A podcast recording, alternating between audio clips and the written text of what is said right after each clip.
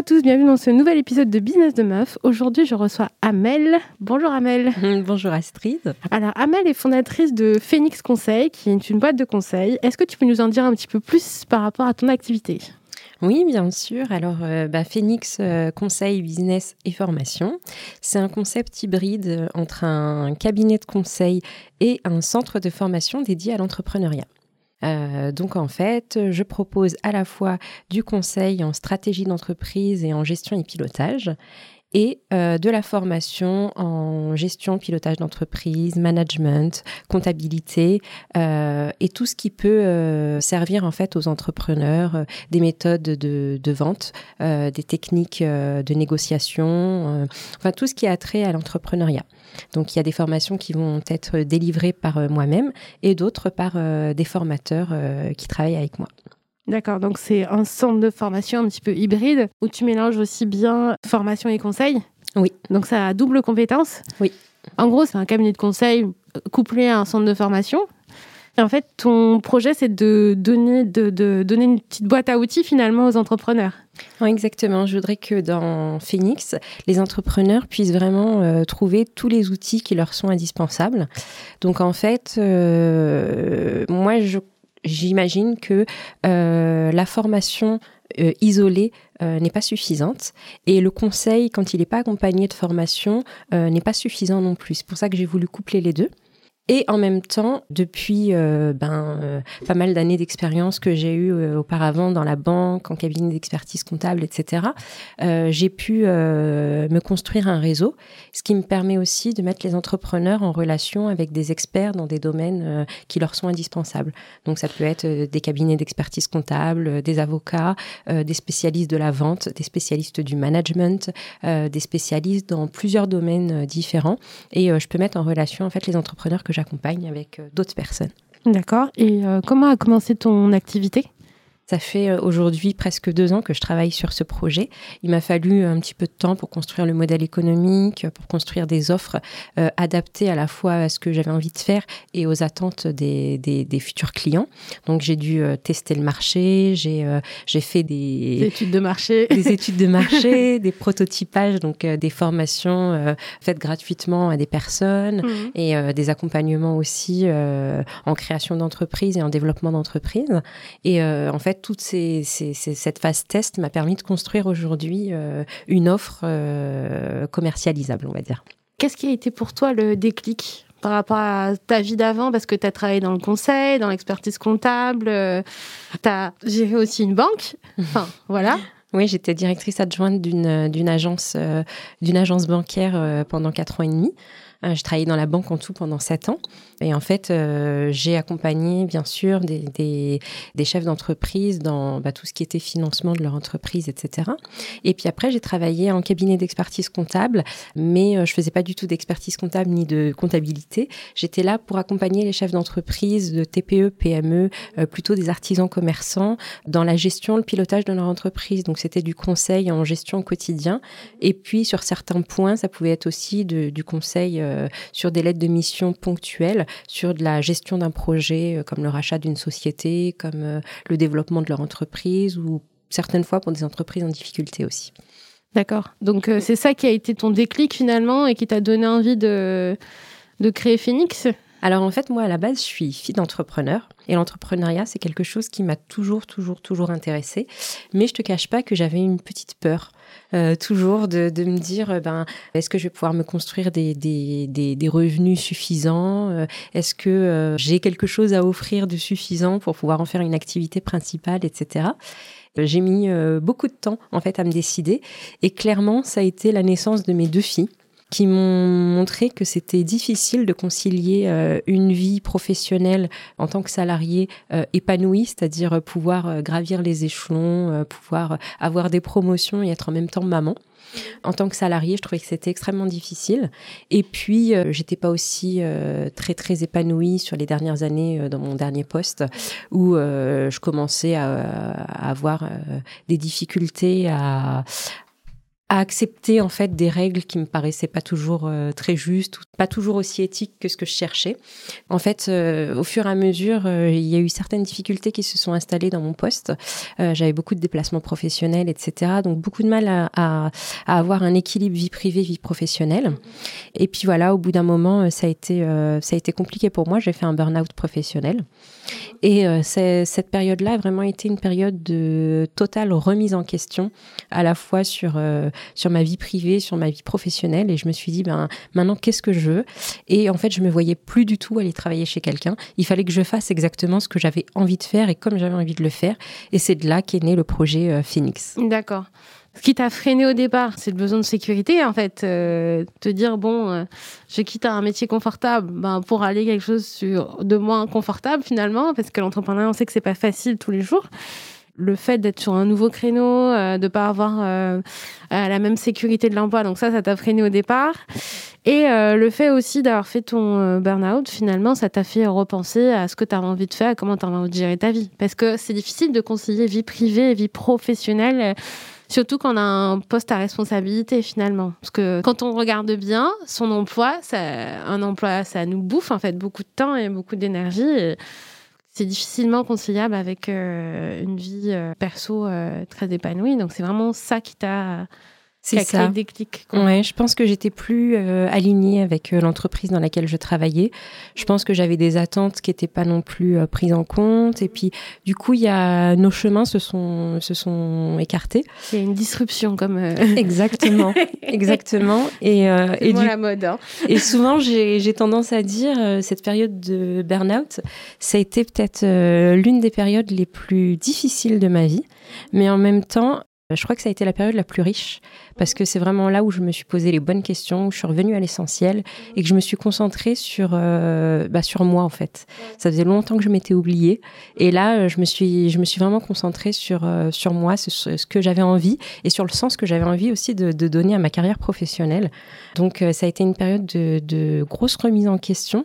Donc effectivement. Tu as fait un bilan de compétences J'ai pas fait de bilan de compétences. J'en avais fait un quelques années auparavant.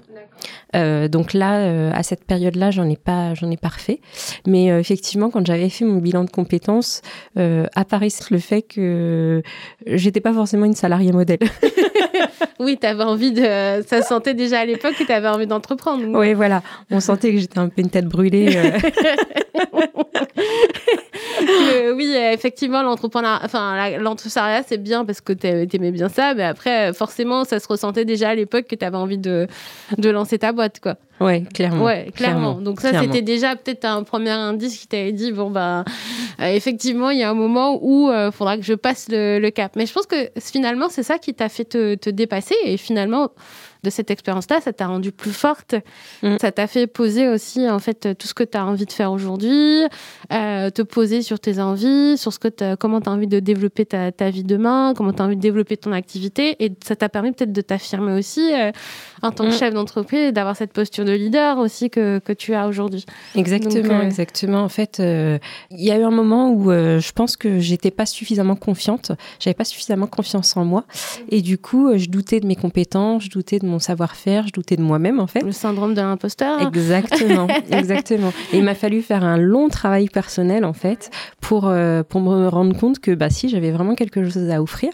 Et puis ça en fait euh, au départ quand j'ai fait mes premiers accompagnements, quand j'ai eu des retours euh, très très positifs de mes clients où j'ai vraiment senti que j'avais bah, que j'avais touché quelque chose chez eux en fait, c'est je pense que c'est ça qui a été qui m'a redonné confiance et que je me suis dit ok il y a des compétences un savoir-faire, euh, j'ai vraiment de quoi faire quelque chose, quoi. Mais euh, ça m'a mis du temps, en fait. ça, prend du temps de... C'est assez long de savoir euh, qui on est, dans quoi on est bon, qu'est-ce qu'on a envie de faire demain. Et je pense que c'est important quand même de commencer l'entrepreneuriat par un, un volet un peu développement personnel. Enfin, c'est un développement personnel euh, qui est constant, hein. mais euh, c'est bien d'avoir ce volet-là parce que ça permet aussi de se recentrer, de savoir ce qu'on a envie de faire, qui on a envie d'être demain et quelle entreprise on a envie d'incarner de, parce que finalement, on incarne notre entreprise et c'est notre vitrine finalement. Exactement. C'est notre ADN qui est redonné à l'entreprise. Donc, effectivement, de, de se poser, de, de revoir un petit peu ses valeurs, ses envies, qui on est, s'affirmer en tant que, enfin, que personne. Oui, s'affirmer, c'est vraiment très important.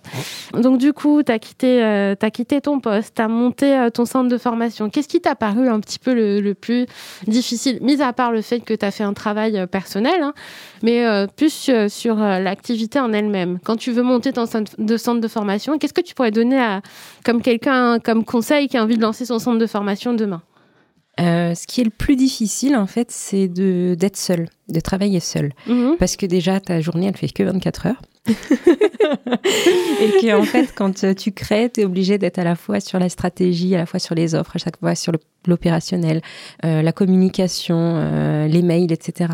Et en fait, tu as beaucoup d'activités chronophages qui, qui, te prennent du temps et qui, qui empiètent sur tout ce que tu voudrais mettre en place. ça, je pense que c'est la partie la plus, la plus difficile. Donc moi, vraiment, ce que je conseillerais, c'est de se faire bien entourer, de se faire accompagner et de pas hésiter à déléguer. Même si au début, quand on, se lance, on dit ben faudrait que je fasse un maximum d'économies, mais parfois l'économie du temps aussi hyper importante et s'entourer d'experts euh, qui peuvent euh, euh, gérer ta partie marketing, gérer ton, ton, ton, une partie de ton site internet. enfin, euh, c'est pas de l'argent jeté en l'air quoi. Je trouve que l'accompagnement et s'entourer des, des bonnes compétences et des bonnes personnes, c'est extrêmement important pour pérenniser son projet en fait. Oui, finalement, de, se faire aider, d'avoir une expertise sur chaque pôle, finalement, ça peut aider à avancer un peu plus vite. C'est ça. Il y a beaucoup d'entrepreneurs qui ont cette vision-là, qu'il faut, en début de l'activité, il faut tout faire seul. Mais à vouloir tout faire seul, euh, on n'arrive pas à faire euh, tout ce qu'on voudrait faire. Et finalement, euh, en se faisant accompagner, on gagne peut-être six mois, un an sur un projet qui nous aurait pris deux ou trois ans à, à, être développé si on était en solo. Donc c'est vrai que se faire accompagner, c'est ça. C'est très important. Et au niveau du centre de formation, qu'est-ce que tu pourrais nous donner encore comme astuce? Donc, c'est de bien se faire entourer. Après, est-ce qu'il y a des freins par rapport au centre de formation? Effectivement, oui. Mais après, sur le centre de formation, bon, tu as toutes les formalités, etc., qui sont assez complexes. Hein, faut pas se... oh, Datadoc, Alliope. Ah, voilà, exactement. c'est assez, euh, assez complexe. faut bien comprendre. Après, ça peut se faire. Mhm. Voilà, les formalités, euh, ça reste un peu le parcours du combattant. Mhm. Mais euh, une fois que tu as bien compris, tu peux vraiment le faire. Après, ce qui est important, c'est quand on veut faire de la formation, aujourd'hui, il est très important, étant donné la concurrence qu'il peut y avoir sur ce secteur, d'offrir quelque chose de qualité. Et j'ai envie de dire que le travail le plus plus important pour moi, c'est vraiment l'ingénierie pédagogique et euh, le travail qui est fait sur les formations et surtout euh, faire des formations qui sont à la fois en cohérence avec ses propres compétences, mais surtout avec les attentes des, des futures personnes qu'on va former en fait. Parce qu'on se rend compte que c'est en faisant les premiers tests qu'on va améliorer euh, la qualité de ces formations et vraiment toujours remettre en, en, question ces formations en elles-mêmes. Oui, son programme. Ouais, le programme, on le construit une fois mais c'est quelque chose qui doit être vivant et qui doit s'adapter euh, à son public. Voilà. Et je trouve que le, travail vraiment le plus important, c'est de travailler sur l'ingénierie pédagogique. Combien de fois on a assisté à des formations où il y avait écrit euh, la date de la première formation, ça devait dater de 2016 et on était déjà en 2020 ou. ouais, c'est ça. Et puis aussi, euh, il y a beaucoup de, de personnes qui s'improvisent formateurs. Quand on regarde, c'est pas vraiment de la formation, c'est souvent de l'information ou des bribes de formation, mais vraiment avoir une formation structurée et pouvoir mettre en place euh, à la fois de la théorie, de la pratique. Euh, et puis euh, moi, je conçois pas la formation sur que de la formation uniquement. Moi, je, je couple mes formations avec des séances de mentoring. Euh, donc, ce que j'appelle le mentoring business, c'est très différent du coaching. Le coaching, ça va travailler, on va travailler vraiment sur la partie mindset, euh, accompagnement en développement personnel. Le mentoring, c'est vraiment de l'accompagnement en développement professionnel. Donc là, c'est mettre le, stagiaire, euh, l'apprenant, euh, avec un, mentor expert dans son domaine et qui va lui permettre de suivre avec lui l'application de la formation sur plusieurs mois. Oui, d'accord pas juste on vient, on donne sa formation et puis euh, bah, ciao. Ouais, voilà. c'est comme un service après-vente pour voir s'il y a une, une, vraie mise en application parce que souvent, il y a des personnes qui disent que les formations n'ont pas été bénéfiques parce qu'en fait, ils ne mettent pas en application derrière. C'est comme euh, un accompagnement. En fait, finalement, il faut mettre en application derrière et regarder s'il y a des résultats. Donc, c'est bien d'avoir ce système de mentoring. Ça permet aussi de, de valider que les choses soient bien faites, de faire un service après-vente finalement. Mm pour voir si toutes, euh, toutes les clés sont bien validées et pour apporter un suivi aussi euh, par rapport, parce que c'est une montée en compétences et la formation. Euh, ben, de plus en plus, c'est assez compliqué de faire la formation aujourd'hui. Quand on voit les, certains programmes, euh, voilà, enfin, on ne sait pas trop ce qu'il y a derrière et des fois c'est engageant parce que voilà, ça nécessite quand même des fonds, euh, même si c'est payé la majorité du temps par les services publics, le CPF, etc. Mais c'est quand même des sous qu'on met dedans et il faut vraiment avoir un truc où on sait qu'on va avoir de la qualité derrière. Et souvent, ce que je pourrais peut-être donner comme, comme info sur les formations, c'est de bien demander le programme de formation, mmh, ce qu'on va avoir dedans. Ne pas hésiter à vous informer euh, ou pas être déçu parce que voilà, avoir une formation et on n'a pas du tout dedans euh, ce qu'on a, ce qu'on voulait. On n'a pas vraiment identifié le besoin. Il n'y a, a, pas pire comme, euh, y a pas pire comme formation. Donc, pour résumer, tu as, quitté ton, ton emploi, tu es parti, euh, euh tu as monté ta boîte de conseils, de formation. Euh, maintenant, tu t'éclates, quoi. bah, c'est ça, c'est ça. Ouais. Exactement. Aujourd'hui, j'ai un petit portefeuille de clients qui se développe. Euh, j'ai des partenariats avec des cabinets de conseil, avec d'autres centres de formation aussi. Je commence à sous-traiter avec des nouveaux formateurs. Donc, donc bah, ça, ça grossit doucement, mais sûrement. doucement, mais sûrement. Est-ce que tu fais tu as d'autres choses que tu fais, euh, mis à part la formation? Donc, tu fais du conseil, du mentoring, tu fais aussi du bilan de compétences parce que toi-même, tu es passé par là. Comme c'est quelque chose que tu as vécu toi-même, est-ce que tu peux nous en parler? Oui, tout à fait. Alors, je me suis formée en fait en, coaching en transition professionnelle. Donc, en fait, euh, aujourd'hui, je suis capable de faire des bilans de compétences, euh, mais des bilans de compétences entrepreneuriaux. C'est un petit peu différent du bilan de compétences classique. Donc, il y a des outils qu'on utilise qui sont bien sûr euh, en commun avec les bilans de compétences classiques. Mais là, ce, ce qui est important, c'est en fait de positionner le candidat par rapport aux compétences clés qui vont lui permettre la réussite dans l'entreprise entrepreneuriat, voir euh, quels sont ses besoins lui par rapport à son projet d'entreprise et euh, ce sur quoi il a besoin de se, de se performer. Euh, donc en fait, je propose un bilan de compétences entrepreneuriales qui va permettre de faire une première phase de diagnostic, ensuite une seconde phase où on va travailler plus son projet, et une troisième phase de formation, justement, où on va le former sur euh, les compétences euh, clés qui lui sont manquantes pour euh, vraiment réussir son projet entrepreneurial. D'accord. Et ça s'adresse à quelle typologie de, des salariés, des entrepreneurs? Ça s'adresse à des salariés en reconversion professionnelle qui veulent se tourner vers l'entrepreneuriat, mais aussi à des entrepreneurs qui sont déjà installés et euh, qui, au moment où ils se sont installés, n'ont pas forcément fait un travail important sur la construction de leur modèle économique, sur, euh, sur euh, l'alignement de leurs valeurs au sein de leur entreprise par rapport à leur personnalité, etc. Et même si on est entrepreneur depuis 4, 5, 6 ans, on peut quand même faire un bilan de compétences entrepreneuriales et puis avoir un diagnostic sur ses capacités et ses potentiels à entreprendre et du coup après avoir tout un plan de formation qui va suivre à la suite de ça. Quoi. D'accord. Bon, bah, merci beaucoup de, nous avoir accompagnés aujourd'hui, Amel. Merci pour tous tes conseils, merci pour ton expérience qui est très, très enrichissante et qui va parler à beaucoup de personnes. Euh, est-ce que tu pourrais, peut-être pour conclure, me donner... Euh, qu'est-ce que tu pourrais donner comme conseil à quelqu'un qui a envie de se lancer demain? Alors, le conseil, je pense, le plus important, c'est d'être persévérant et déterminé dans ce qu'on a envie de faire. Parce que l'entrepreneuriat, c'est vraiment quelque chose, euh, pour moi, ça va au-delà d'une carrière professionnelle. C'est vraiment un mode de vie différent qu'on va adopter. C'est euh, dans l'entrepreneuriat, on se remet en question tous les jours. Il y a beaucoup d'obstacles, il hein, euh, faut le dire. C'est extrêmement difficile de, construire une entreprise euh, qui va devenir pérenne. Et donc, il faut vraiment être persévérant euh, et puis bien s'entourer. Ça, j'insiste là-dessus. Mais l'entourage est hyper, hyper important. Mm-hmm. Que ce soit par des professionnels, développer un réseau d'entrepreneurs avec qui on va pouvoir échanger, discuter. C'est hyper important, je pense, pour, pour se lancer. Donc, s'entourer, s'entourer s'entourer, mm. et être persévérant. Mm. C'est comme en immobilier, l'emplacement, l'emplacement, l'emplacement. en fait, il faut s'entourer euh, au maximum et euh, du coup être persévérant, pas baisser les bras. C'est difficile, hein c'est un petit peu comme les montagnes russes. Hein. Aujourd'hui, on est happy, demain, euh, c'est le déluge, on est au bout de sa vie, mais bah, bah en fait, je pense que ça, vaut le coup, en fait. Ça vaut le coup oui, je pense que ça, ça, ça, vaut vraiment le coup. en tout cas, moi, ça a vraiment changé la qualité de, de vie que, que, que je peux avoir aujourd'hui. Mhm. Euh, sincèrement, je reviendrai pas en arrière. Enfin, je souhaite pas, mais euh, Ouais, tu m'aurais plus avec toi, c'est ça. c'est exactement ça. voilà, en train de vous dire que voilà, c'est une union qui fonctionne. Mais euh, non, clairement, euh, je pense que ma qualité de vie a vraiment, Mm. vraiment évolué. Aujourd'hui, je, je fais certainement plus d'heures de travail ouais. que quand j'étais salariée, mais ces heures-là, je les adapte en fonction de ma vie privée. Mm. Donc, Tu subis plus en fait, tu subis exactement. plus. euh, tu, Exactement. Enfin, j'allais dire tu kiffes. Enfin, oui, en fait, tu kiffes. Non, mais il y a des périodes de rush, mais je peux, je peux plus facilement gérer mon planning. euh, Ouais, mais parce que c'est. Enfin, je pense que c'est toi qui l'as décidé et c'est toi qui ça. prends l'initiative aussi. Et comme c'est quelque chose qui te passionne, ben, tu comptes plus tes heures, quoi. C'est ça, exactement. Donc, Et euh, puis bon, ben, j'ai la chance aussi euh, d'avoir un mari qui, qui me soutient énormément.